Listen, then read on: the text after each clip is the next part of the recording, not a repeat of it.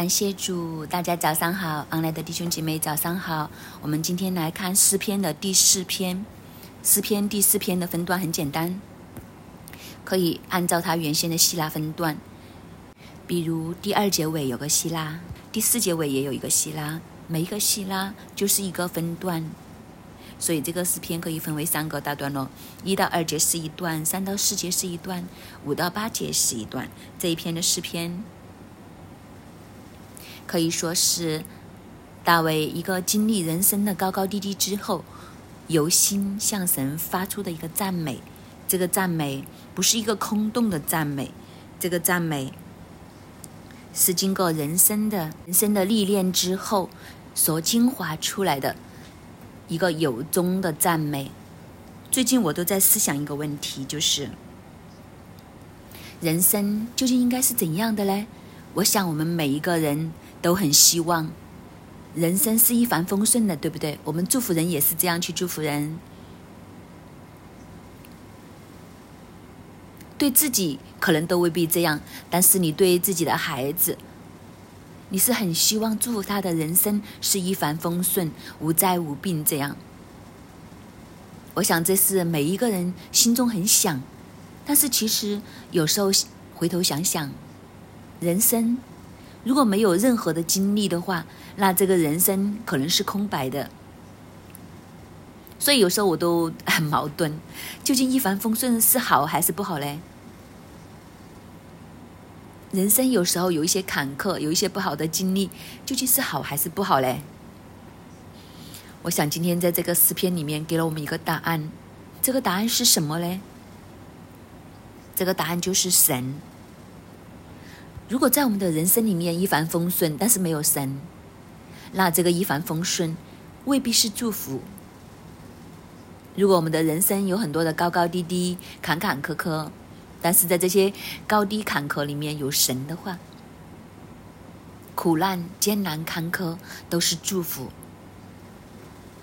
所以我想，这也是大卫在他的人生经过好像过山车一样又高又低，在这些的经历里面沉淀出来，最后向神发出了赞美。如果没有神的话，在他人生的这些高高低低的路上，我想他早已经丧胆，早已经绝望。甚至已经早就不在这里了，因为他多次的和死亡擦身而过，近的、贴身的有自己的岳父扫罗，常常都拿着一个枪，一刀一枪刺过来。如果没有神的保守的话，都不知道死了多少次了。这些事完全没有准备的时候，你弹琴最投入的时候，一枪就飞过来。我们用想象力想想，我们猜扫罗。肯定都是抓着大卫，呃，弹琴弹的最投入的时候，享受琴音的时候，他就一下子一箭飞过来。所以，真的，如果不是神，都不知道他死了多少次，追杀他也是。还有他面对那些大大小小这么多场的战役，这么多的敌人，还有自己亲生儿子的背叛，所有的事情都每一件事情都要他的命，但是却是在这些的当中去经历神的保护。所以他写出了一篇这样的诗篇，我们今天就用一个这样的角度去读这一篇的诗篇。那读的时候，都建议你可以回想自己的人生的片段。如果你的人生有很多的经历，你的人生受过很多的苦，你读这一篇的诗篇会很有味道。这篇的诗篇真的好像一个老人家经历了他漫长的人生之后，将他。最精华的部分呈现出来。我们先看第一个段落一到二节。显我唯一的神啊，我呼吁的时候，求你应允我。我在困苦中，你曾使我宽广。现在求你怜悯我，听我的祷告。你们这上流人呐，你们将我的尊荣变为羞辱，要到几时呢？你们喜爱虚妄，寻找虚假，要到几时呢？第一个大段落。既是一个祷告，也是一个质问。这个质问是向世界发出的。当然，他向世界发出这个质问的时候，其实他是因为心中有答案。所以，这个向世人发出的质问，也都是强化他自己心中的答案。他已经寻找到这个答案，所以他能够站在这个位置上，向世人发出一个质问。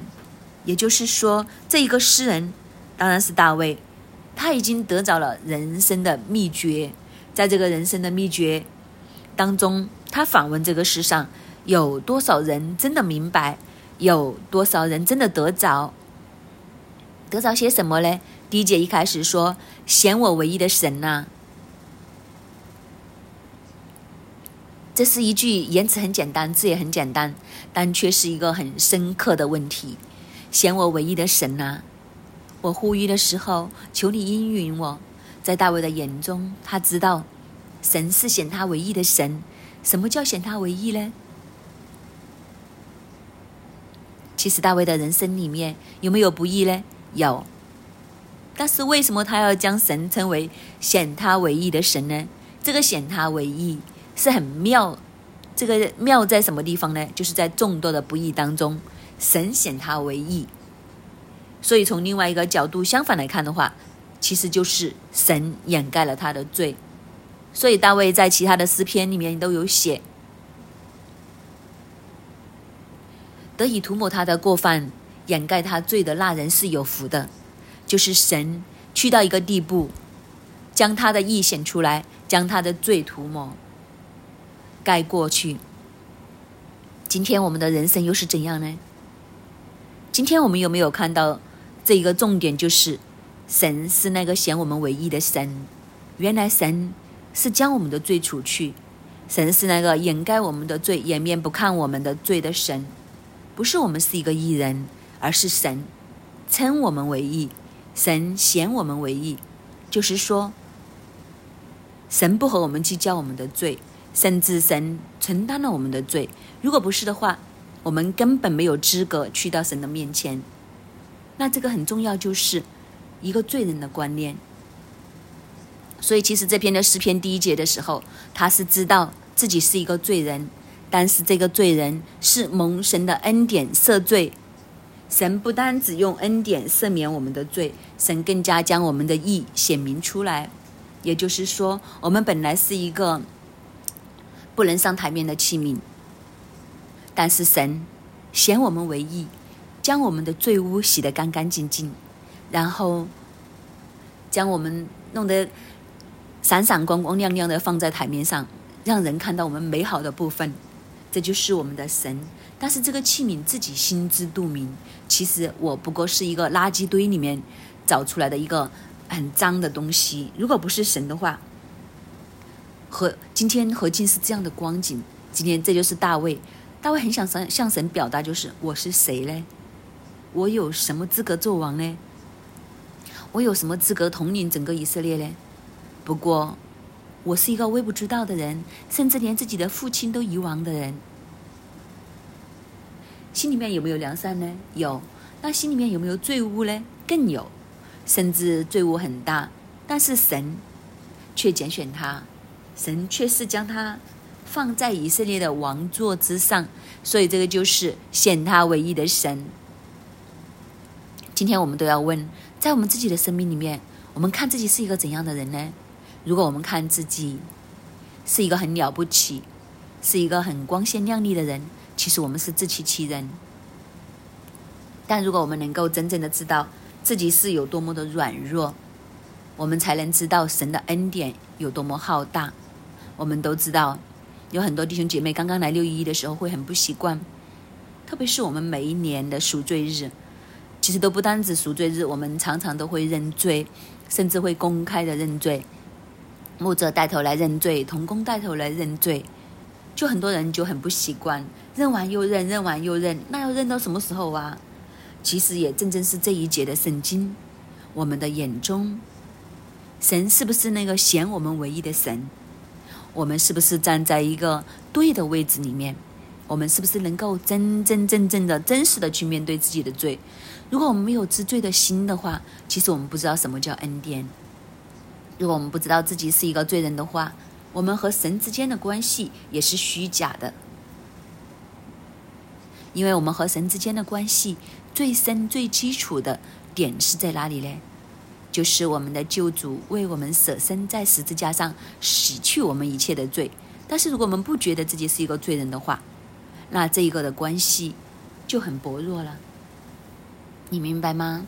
就比如很简单，如果你欠人很多钱，我帮你还了。那如果你和我之间有一个这样的感恩的，啊，哇，这个是我的恩人，他帮我还了所有的债，我可以重新自由做人。那一个的感激会让你和这个帮你还债的人之间的关系变得很紧密。但是如果那个人帮你还了债之后，你说。干嘛要都不需要他帮我还这他自己多事啊？我只欠人很很少的钱吗？如果你是用这样的心态的话，你和那个帮你还钱的人的关系会有多亲呢？这就是那一个分别。所以我们常常都讲，如果一个教会肯回到石头上面向神认罪，这个教会一定是。好的教会，因为世人都犯了罪，亏缺了神的荣耀。越是能够敞开自己，越是能够真实的去面对自己的过错，这样的生命才是越值得我们去尊重。在他的里面，就是整合不虚假，真实的面对自己。我们知道人靠自己根本不行，但是我们知道神是那个帮助我们的。所以，当我们越是和神这样子去连接的时候，越能够知道神是那个显我们唯一的神的话，那整个的图画就不一样。所以第一节一开始说显我唯一的神呐，我呼吁的时候求你应允我。所以他站在一个什么样的位置呢？站在一个罪人的位置里面，向神发出呼吁。他说我是一个罪人，但是当我呼吁你的时候，当我向你呼求的时候，求你应允我。这个位置很重要。我们站在一个这样的谦卑的位置上面的时候，我们的祷告神一定听；但是我们站在一个骄傲的位置上面的时候，我们的祷告神不会听。所以，如果我们不觉得自己是一个罪人，不承认自己是一个罪人，我们站在一个骄傲的位置上面的话，其实我们和神就没有关系。当我们和神没有关系的时候，神怎么会听我们的祷告呢？但是相反，我们对神常常有那一份的感恩的时候。我们站在一个谦卑的位置的时候，你会发现，神是凡事上都看顾你。这也是我们和神之间的那一份的浪漫，可以这么说。你有没有经历过？就是无论事情的大与小，神都参与在其中，神都看顾，神都带领的时候，那一种的满足是很不一样。你知道神和你一起那一种的平安，那种踏实的感觉。是没有办法用言语来表达，也都是最宝贵的。就是因为他站在一个谦卑的位置里面，所以他和神说：“神啊，我呼吁的时候，求你应允我。我在困苦中，你曾使我宽广。”他的信仰不是一个空白的信仰，他的人生是有充足的经历的，所以他可以讲得出这句话：“我在困苦当中，你曾使我宽广。”就是在他最辛苦的时候，神是救过他的，神是帮过他的，这些的经历，他都铭记于心。所以，我们中国人的祖先都讲：得人因果就要牵连记，饮水喝水要思源。对于帮助我们的人，我们要记住，我们要纪念。当然，对我们帮过我们的神，我们更加要记住。甚至在他的困苦当中的时候，神曾经使他宽广。这也是一个很宝贵的一个经历。其实能够困死一个人的，未必是外在的环境，很多时候我们的心才是最重要。当我们在困难当中的时候，我们的心境是开阔还是被困锁呢？其实这个就是很大的一个分别。当然，对我自己来讲，深刻的体会，很多人都问我：你当年两千年的时候。落在监牢里面，你是怎么可以度过那一段的岁月呢？如果你问我，我回想回头的时候，其实当然是一点都不容易。因为但凡世上被判刑都好，你有一个时间的，这个时间就是一个盼望。所以你看见那些电影里面常常在墙上画一日一日样一日这样来倒数，最折磨的就是。不知道时间最折磨的就是你不知道你将要面对的是什么，但是你心里面知道不会是好事，那这个就是最煎熬的。当然你会觉得自己被困住一样，被困住的意思就是你看不见盼望，看不见出路。但是诗人在这里，大卫在这里说：“我在这个困苦中，你曾经使我心里宽广，使我宽广。”这宽广很重要，就是说神帮他到一个地步，他面对更大的困难都好，他的心是宽广的。环境好像没有出路一样，但是我们的心不必困住。这就是我们得胜的力量的泉源。我不知道大家明不明白？这是一个很微妙的。今天你问我当时怎么走过，我其实我都不知道。真的不知道，但是问题就是，当时我会觉得人生很矛盾。我被困住的时候，我觉得是我和神的关系最亲密的时候，也都在那段时间，我将整本圣经由第一页到最后一页，我都不知道我读了多少次，就是重重复复，不停的不停的读。因为神是你的唯一，但是也都是因为透过这些时候不断的祷告、不断的读经，不知道为什么你心里面就好像一点一滴的就有那个力量在里面。虽然你前面的路还是不知道，虽然你知道，你就会很深刻的感受到的就是我还有一个终极的出路。就算是怎样都好。就算今天离开这个世界都好，你很确实的知道自己将要往何处而去。这个看见，当时不知道为什么这些的感觉变得非常的真实，这一份真实的盼望，真的让我们心里面变得宽广起来，你才有能力走过这一段的岁月。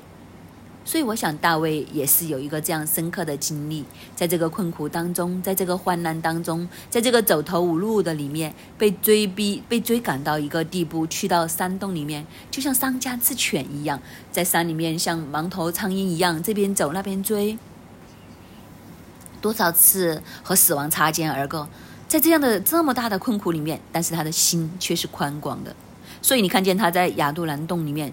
按道理说是他人生最辛苦的日子，但是这段日子却是他写下最多诗篇的时候。每一段的诗篇当中和神的那一种感恩、那一种深刻的关系、那一种浪漫的情怀，全部都是在这些被追赶的日子里面熬炼出来的。所以这也是大卫在诗篇第四篇里面讲，在困苦当中，你使我宽广。其实，在患难当中，能够有神去投靠是很不一样。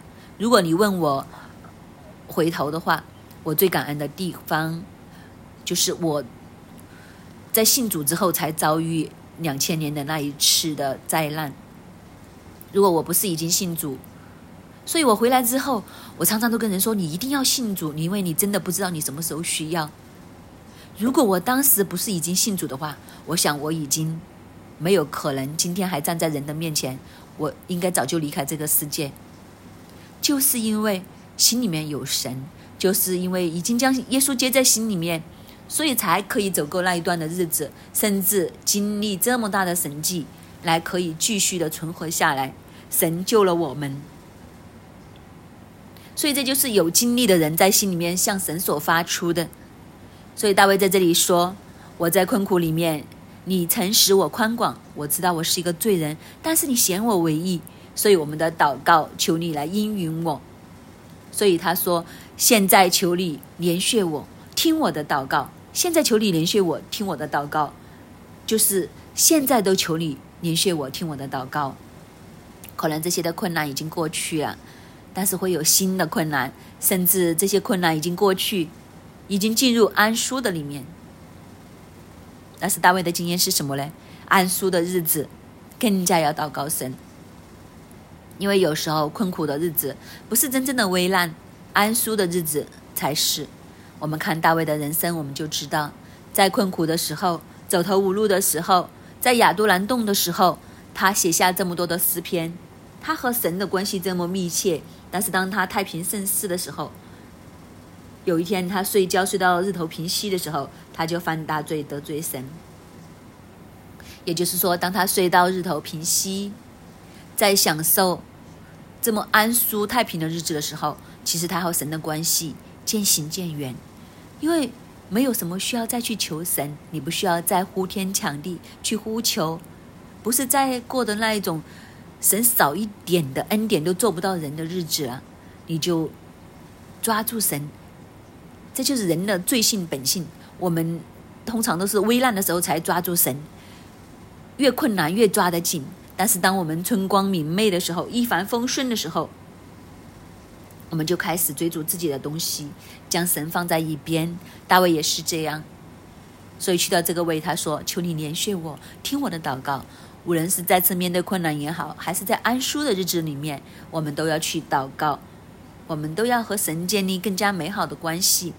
其实更大的挑战就是我们太平盛世。”开心快活、一帆风顺的日子，我们是不是仍然能够保持那个向神祷告的生命呢？这是值得我们去思想。让我想起一个例子：我有一个朋友，他是以色列人。有一次我跟他吃饭的时候，我就跟他说：“因为我们吃饭都会谢饭祷告，然后我就跟他说，不如你带我。”用以色列的方式来谢饭祷告，然后他听完之后，他就想了一想，说：“没有哦。”我说：“难道你们不用谢饭祷告吗？”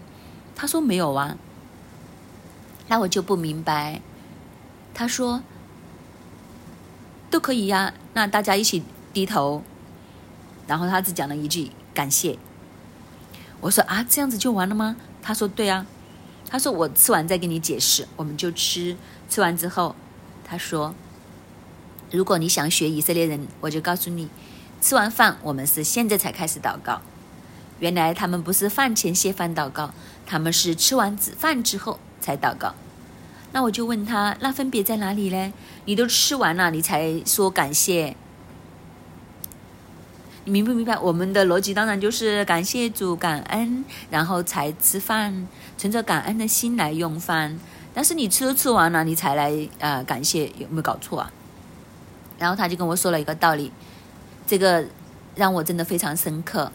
他说有没有发现，当吃完饭之后，有些人很想马上去看电视，有些人很想去看看书，有些人很想去听听音乐，孩子们呢就赶着出门口约朋友去玩，这就是我们。但是如果吃完饭，甚至做太太的都赶赶着要洗碗，但是如果我们做完饭，所有的东西都放下，先来到神的面前感恩一个小时，你觉得，呃，哪一件事情会不一样？那真的吓我一跳。我说你们的感恩，你们的谢饭是吃完饭之后是一个小时的。他说对呀，这一个小时所有手上的东西都放下，好像我们看电影，好想去看电影的都放下，好想洗碗的都放下，好想看电视的都放下。全部都来到神的面前，先来敬拜，然后再去做你心中很想做的事情。这个感恩才是真正的感恩。他这一番话真的打入了我的里面，我真的觉得哇，难怪神这么喜爱这一班人，不是没有原因，这才是真正的感恩。今天我们的感恩是一个怎样的感恩呢？今天我们和神的关系是怎样呢？当我们。吃得饱饱的，最舒服、最安乐、最满足的时候，我们是忘记神呢，还是去向神感恩？这就是今天这一篇诗篇，也值得我们去思想。然后第二节，你们这上流人呐，你们将我的尊荣变为羞辱，要到几时呢？你们喜爱虚妄，寻找虚假，要到几时呢？是因为有这些经历的时候。大卫去问出一个问题，他说：“你们这上流人呐，这个中文的声音经就翻译成你们这上流人。但是如果我们看英文，他所讲的就是人们的儿子们没有提到上流下流这一回事，反而在英文的翻译里面，我们看见就是大卫向什么人发出这个问号呢？像一些的人们的儿子们，就是泛指所有的人。在这里，我们就看出大卫是问所有血气的人，就是所有血气的人，所有人们的儿子们。所有的学气的人，你们要将我的荣尊荣变为羞辱，要到几时呢？就是你践踏神的作为，将大卫的荣耀变为羞辱。在大卫来看，那个是荣耀；但是邪气的人来看，那个是羞辱。什么意思呢？我们好像很难明白。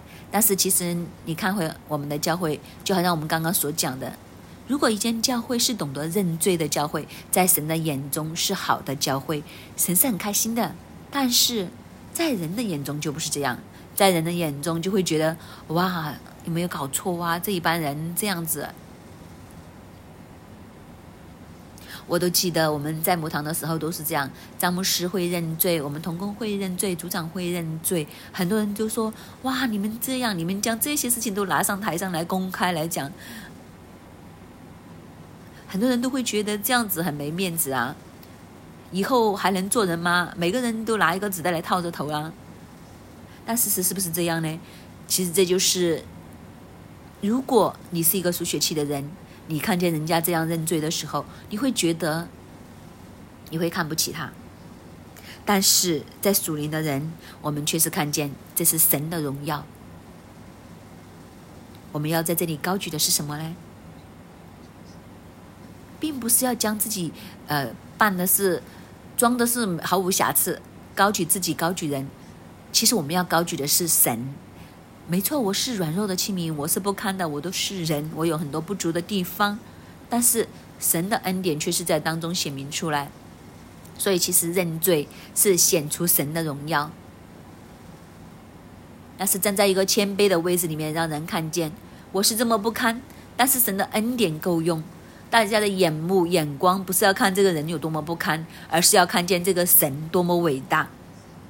但是世人不是这样，这些的世人，这些上流人会将神的荣耀变成羞辱。他们所喜爱的是虚妄，他们所寻找的是虚假。就是所有的人喜欢为自己的脸上贴金，我们所有人走出来都希望别人尊重他，将自己最好的一面。拿出来，没有人会将自己见不得光的那一面拿出来。但是在大卫的眼中说，这些就是虚妄啊，这些就是虚假呀，整个人根本就不整合，你都不能接纳自己的失败，你不能接受自己的不足，然后你就死撑，死要面子，将自己光鲜亮丽的那一面就显现出来，其实全部都是假的。这样的人生其实是没有意思的，因为你面对不了神。当有一天你去面见神的时候，将这些虚荣的爱已经外衣脱去的时候，里面看见的是什么呢？问题就是，当我们去到主的审判台的时候，这些虚荣的外衣都要被剥去，我们要真真实实的去面对神。到时候那个羞耻显出来的时候，我们无地自容。所以启示录才会这样说：当神的宝座出现。耶稣再回来审判大地的时候，有很多人躲避羔羊的面孔，甚至走到山洞里面，对大山、对石头说：“你，你倒下来砸我呀！”人所面对的这些虚幻的、虚假的，他们所喜爱的就是这些表面上的面子。但是大卫却问他们：“你们追逐这些东西要到几时？你们这样，其实他想讲的是什么嘞？自欺欺人。”你们这样自欺欺人，要到什么时候？你骗自己，你骗世界，但是你骗不了神。你可以逃避面对自己不堪的地方，让一些的地方显明自己的荣耀的地方，去麻醉安慰自己。但是这个麻醉可以坚持到多久呢？当有一天我们去到神的面前，去面对终极的审判的时候，我们又是不是可以站立得住？我们赤身出于母胎，圣经这样说，我们也都赤身的归回。有一天，这些亮丽的包装都要拿去，我们再次要赤身的去面对审判者的时候，我们是不是可以站立得住呢？这就是大卫在第一段里面所发出的问题。我们再看第二个大段落，三到四节，你们要知道，耶和华已经分别虔诚人归他自己。我求告耶和华，他必听我。你们应当畏惧，不可犯罪。在床上的时候，要心里思想，并要肃静。有了前面第一段的前提。所以大卫向世人来问：你们虚假要到什么时候呢？你们的生命不整合要到什么时候呢？你们粉饰太平不面对自己的罪要到什么时候？在这样的情况之下，你要知道，耶和华已经分别虔诚人归他自己。其实神已经将敬虔和不敬虔的人分开了。真正的敬虔的人是什么人呢？不是那些表面上假装不整合、戴着面具。假装自己很好的那些人，真正的进钱的人是心里面有神，自己站在一个罪人的位置里面，知道自己不过是人，知道自己在困苦当中需要神的帮助，在一帆风顺的日子里面，知道向神感恩，是知道神是那个显我们唯一的神。所有今天一切的东西不是我们配的，不是理所当然的，乃是神的恩典，是神涂抹我们的过犯。特显自己好的地方，不是我们自己往我们自己的脸上贴金，而是神抬举我们。神不计较我们的恶，但是神为什么会这么做呢？其实很简单，当你来到神的面前，承认自己是一个罪人，承认自己的过犯，真实的面对自己的时候，神赦免，神就将我们抬举起来。但是你来到神的面前，不断的将金箔贴在自己的脸上的时候，这个虚假。神说：“我要将你的面具除去，我要将你的丑陋暴露在人的面前，使你无地自容。”这就是那个根本上面的分别。所以大卫才说：“耶和华已经将近前的人分别出来归他自己。”所以我求告耶和华，他必听我，因为我站在一个谦卑的位置上面。弟兄姐妹，今天。我们有没有把握神会听我们的祷告？在乎你站在一个什么样的位置上，在乎你的人生有多么的整合。我们不可以用一个外表的宗教的行为去取悦神。其实这些外表的宗教行为都是往自己的脸上贴金。这样的情况之下。其实神是不会理我们的，神是不会听。反而，当我们能够真真正正懂得敬畏神，看见自己的罪的时候，神必定听我们的祷告。所以第四节，大卫才发出一个挑战也好，呼吁也好，他就说：“你们当敬畏神，不可犯罪。当敬畏神，不可犯罪。为什么我们不可以犯罪呢？因为我们对神有敬畏，知道犯罪的后果。”知道神是那个公义掌权的那一位，公义不在人的手中，公义在神的手中。所以在床上面的时候，你心里面要思想，并要肃静，就是在你安静的时候，在这些时候，你的心里面要思想：为什么在床上呢？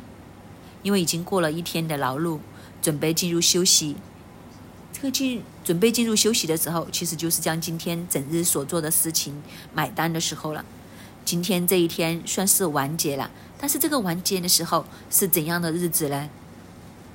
所以，其实大卫也告诉我们，一个智慧的人生，就是在我们睡觉之前总结我们的今日，总结我们的今日，我们今天有什么地方是做的对的，有什么地方是做的不对的。其实更重要的就是看我们今天。有没有什么地方做的不够，做的不好？我们将这些带到神的面前，我们将这些从心里面来思想，成为我们的警戒，鼓励我们明天要做好一点。也都将今天做的不好、做的不对的东西带到神的面前，求神宽恕，求神涂抹。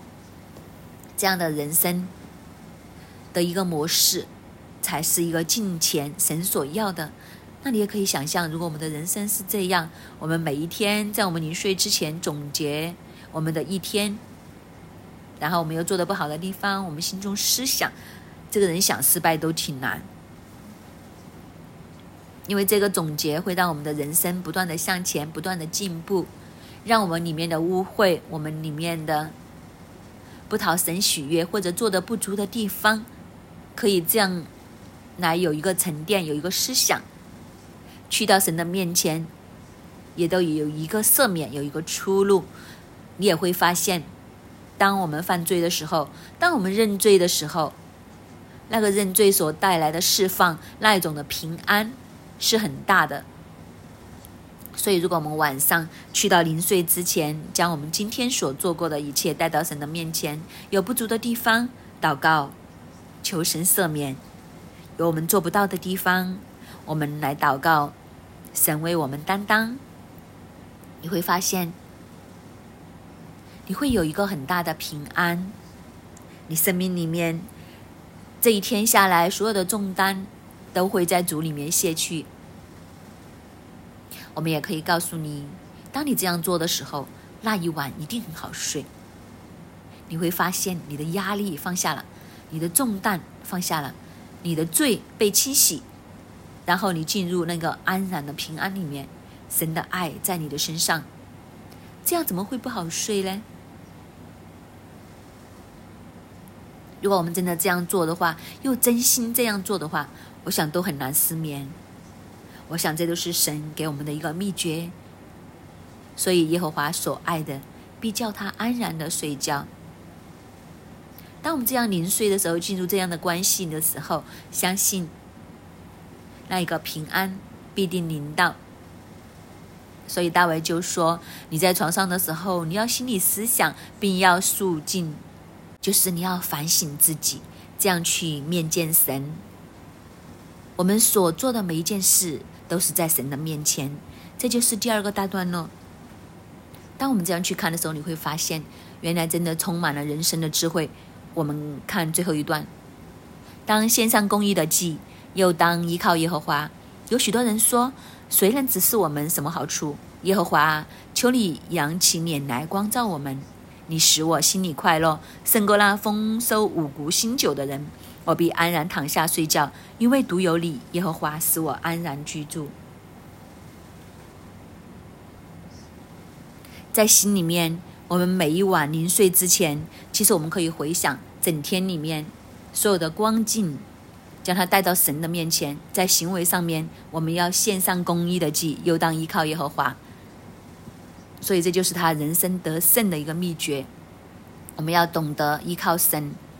我们除了要懂得去依靠神，真实的面对自己，面对自己的罪，将自己的罪带到神的面前，向神呼求之外，我们也都要懂得依靠神。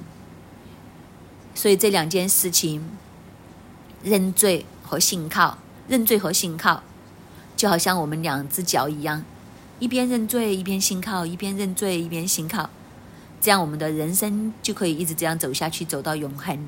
如果我们只有认罪，我们没有信心，我们没有信靠的话，我们都是一个呃缺角的。因为你的信靠的信心是什么呢？我认罪之后，我知道神会赦免。但是，如果我们只有认罪的话，我们不知道神有恩典赦免的时候，我们怎么向前走呢？但是，我们如果只有信心，但是我们不认罪的话，那也不真实。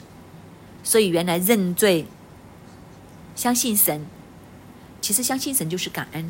所以，原来这个就是好像我们的左右脚一样，一边相信神、向神感恩，一边向神认罪，这样我们的人生就可以一直这样走下去。所以说，当献上公益的祭，又当依靠耶和华。原来依靠耶和华就是我们献上的祭，这个献上的祭也是我们嘴唇的祭。这个嘴唇的祭就是向神发出感恩和赞美。如果我们不能够明白我们是一个罪人的时候，我们的感恩是空泛的。我们越是深刻的看到自己的软弱、罪和不足，我们的感恩就越真实。当我们的感恩越真实的时候，我们的信心就越大，我们和神之间的关系就越紧密。所以，这个就是大卫教导我们的人生的秘诀。第六节，有许多人说：“谁能指示我们什么好处？”耶和华，求你扬起脸来光照我们。谁能指示我们什么好处？就是有谁可以将好的东西来陈明在我们的面前？有谁可以告诉我们什么是好，什么是不好？其实只有神，因为在世上好与不好都是相对，但是只有神在真理里面，神所给我们的好是绝对，是亘古永恒不变的。所以我们要求的是这个真理，我们不是要求世人认为好不好的东西。所以这个只是我们什么好处呢？就是英文就是，谁能够将任何好的东西告诉我们听？就是谁能告诉我们什么是好，什么是不好？世人的好与不好都是相对的。今天认为好的，明天可能不好；今天认为对的，可能明天是错的。只有神，他告诉我们什么是好，什么是不好，因为神才是那个绝对的标准。所以他就说：“耶和华，求你扬起脸来光照我们。”原来好与不好是在神的眼中看的那个才为定准，所以要求神的面光来光照我们，求神告诉我们什么是好。神说好的，我们就一生追随到底；神说不好的，我们就不做。这就是真正真正正快乐的秘诀和泉源。所以最后才有七八节：你使我心里快乐，胜过那五丰收五谷新酒的人。就是因为我们有这样的和神有这样的关系，神这样光照我们，我们看自己看的合乎中道，看见自己的软弱不足，但是我们向神献上感恩，这样的情况之下，我们的人生是充满喜乐、充满满足的，胜过那些表面上丰足有五谷新酒和油的人。他们有这些五谷新酒和油带来的可能是忧虑，但是当我们真真正正明白神、跟随神的时候，心中的喜乐、平安。才是胜过这些丰收五谷新酒的人。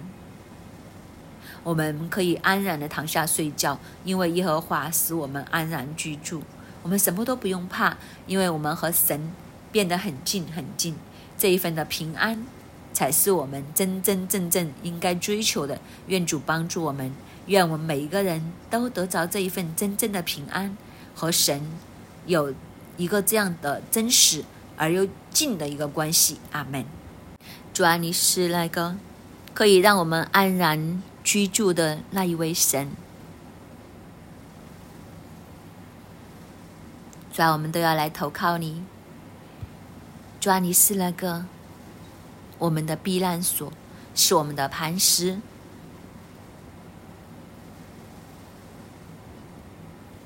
祝你的平安，这一刻。进入我们每一个弟兄姐妹的里面。主啊，你今天透过诗篇第四篇，从大卫的诗，让我们知道，主啊，你是显我唯一的神。我呼吁的时候，求你应允我。我在困苦中，你曾使我宽广。现在求你怜恤我，听我的祷告，弟兄姐妹，我们的人生经历很多的高高低低，神带领我们走出一个又一个的低谷，纵使我们每一个都好像大卫一样，行很多不易的事，但是神却让我们每一个。显我们为义，却将我们的罪掩盖。神将我们的罪承担，这是极大极大的恩典，好不好？这一刻，在今天的早上，我们用一点点时间，我们一起来回顾我们过去的一生。来数算神的恩典，我们一同来开口数算神在我们身上的那一份莫大的恩典。这一份的恩典是白白的恩典，不是因为我们做了什么，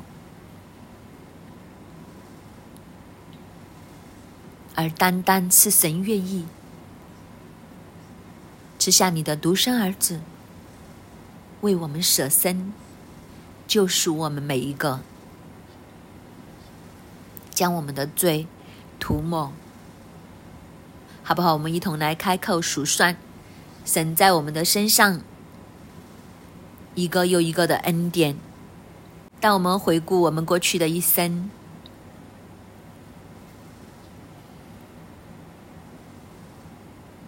你救我们走过一个一个的低谷，主要我们真的要为着你的救赎来献上最大的感恩。可能过往我们在健康的里面，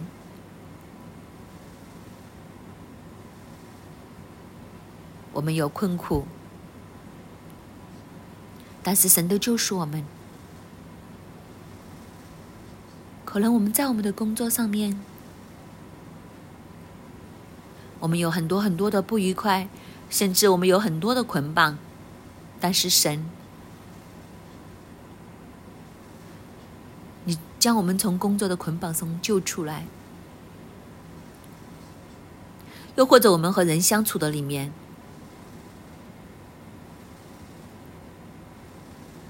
我们面对不同的艰难，但是神，你的恩典临到，你看顾我们，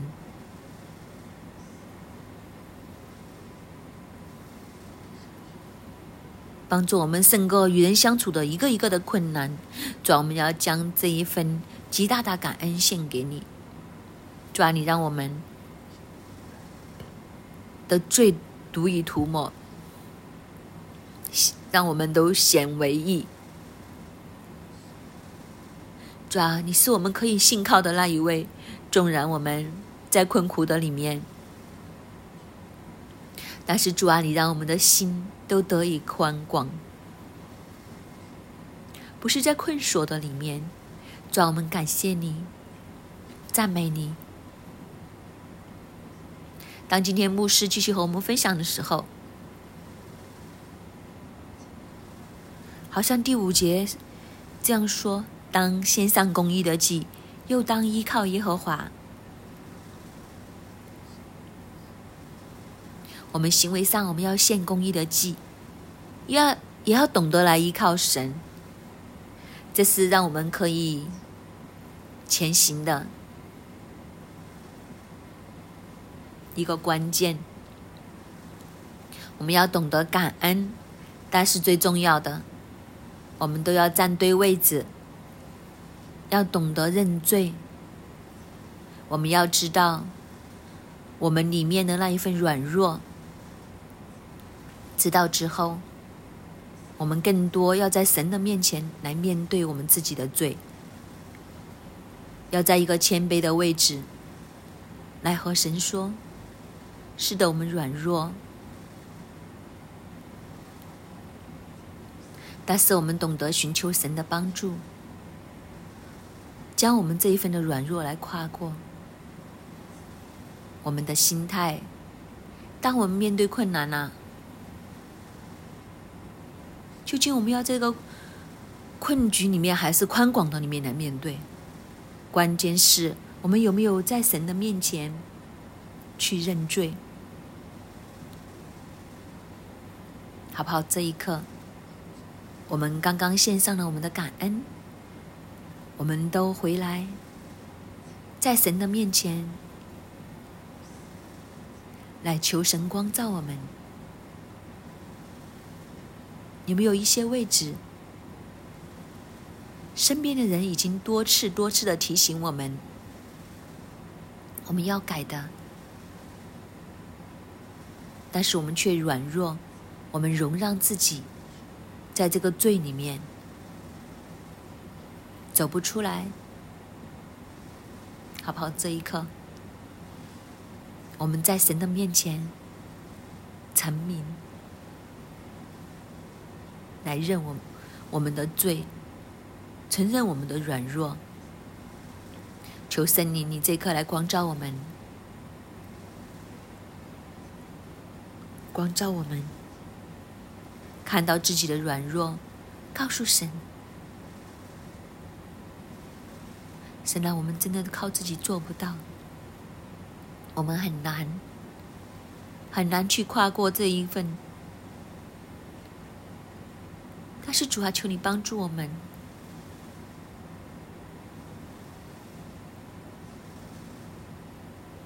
愿你在我们的生活习惯里面，我们常常都虚度我们的时间，我们很享受享乐，而不记得了我们要用我们的时间来跟神连接，又或者在我们的生命当中，是不是有一些的隐癖，我们经常都戒不掉？可能我们会喜欢喝酒，可能是抽烟，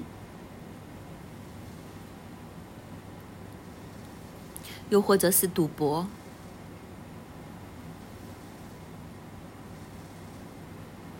靠我们自己来胜过真的很难。我们跟神说，求神来帮助我们这个软弱。圣灵啊，求你在今天早上光照我们弟兄姐妹，光照我们显而未见的罪。主啊，我们将这一份的软弱和沉和罪沉明在你的面前。主啊，求你来赦免我们，赦免我们过往的过犯。但是主啊，我们靠自己确实有很多不能。求神，你这一刻差派圣灵来帮助我们的软弱，帮助我们走出来。无论是继续在隐蔽里面，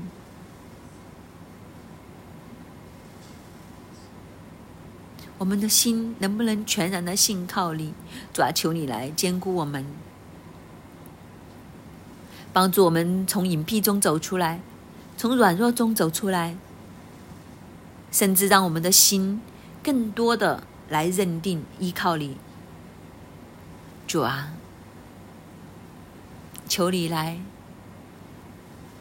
让我们在你的里面知道，你是我们唯一的依靠，唯一的出路，让我们里面心存敬畏你的心。好，让我们跌倒了、软弱的时候，能够来寻求你，在你的里面支取那一份属天的力量，让我们可以胜过我们里面那一份的不能。主要求你更多，让我们遇到困难、困苦的时候，你打开我们的心。让我们的目光都要宽广，让我们站在一个谦卑的位置来献上祷告，就好像大卫的祷告一样。我们要认定，你可以应允我们每一个的祷告，让我们的眼光看到，当我们遇上苦难、困境的时候，这都是你给了我们。化了妆的祝福，但愿我们在你的里面更坚定、更信靠、更能得以成长。主，我们感谢你，赞美你，感谢你成为我们每一个人的依靠。主，我们感谢你听我们每一个的祷告，奉主耶稣基督的圣名祈求，阿门。诗篇第四篇第六节。有许多人说：“谁能指示我们什么好处？”耶和华啊，求你扬起脸来，光照我们。耶和华，求你扬起脸来，光照我们。的确，人不知道什么好，什么是坏，什么是对，什么是错。世界认为好的东西。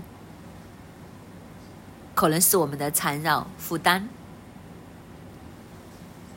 只有神，他知道什么是真正的美善，什么是真正永存的价值，所以我们要求神向我们仰脸光照我们，带领我们前面的路，让我们知道该走的道路，让我们知道什么是好，什么是不好。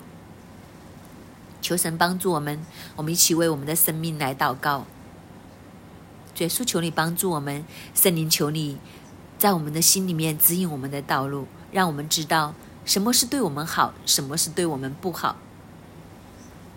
在任何的事情上面，主要让我们懂得放手来跟从你。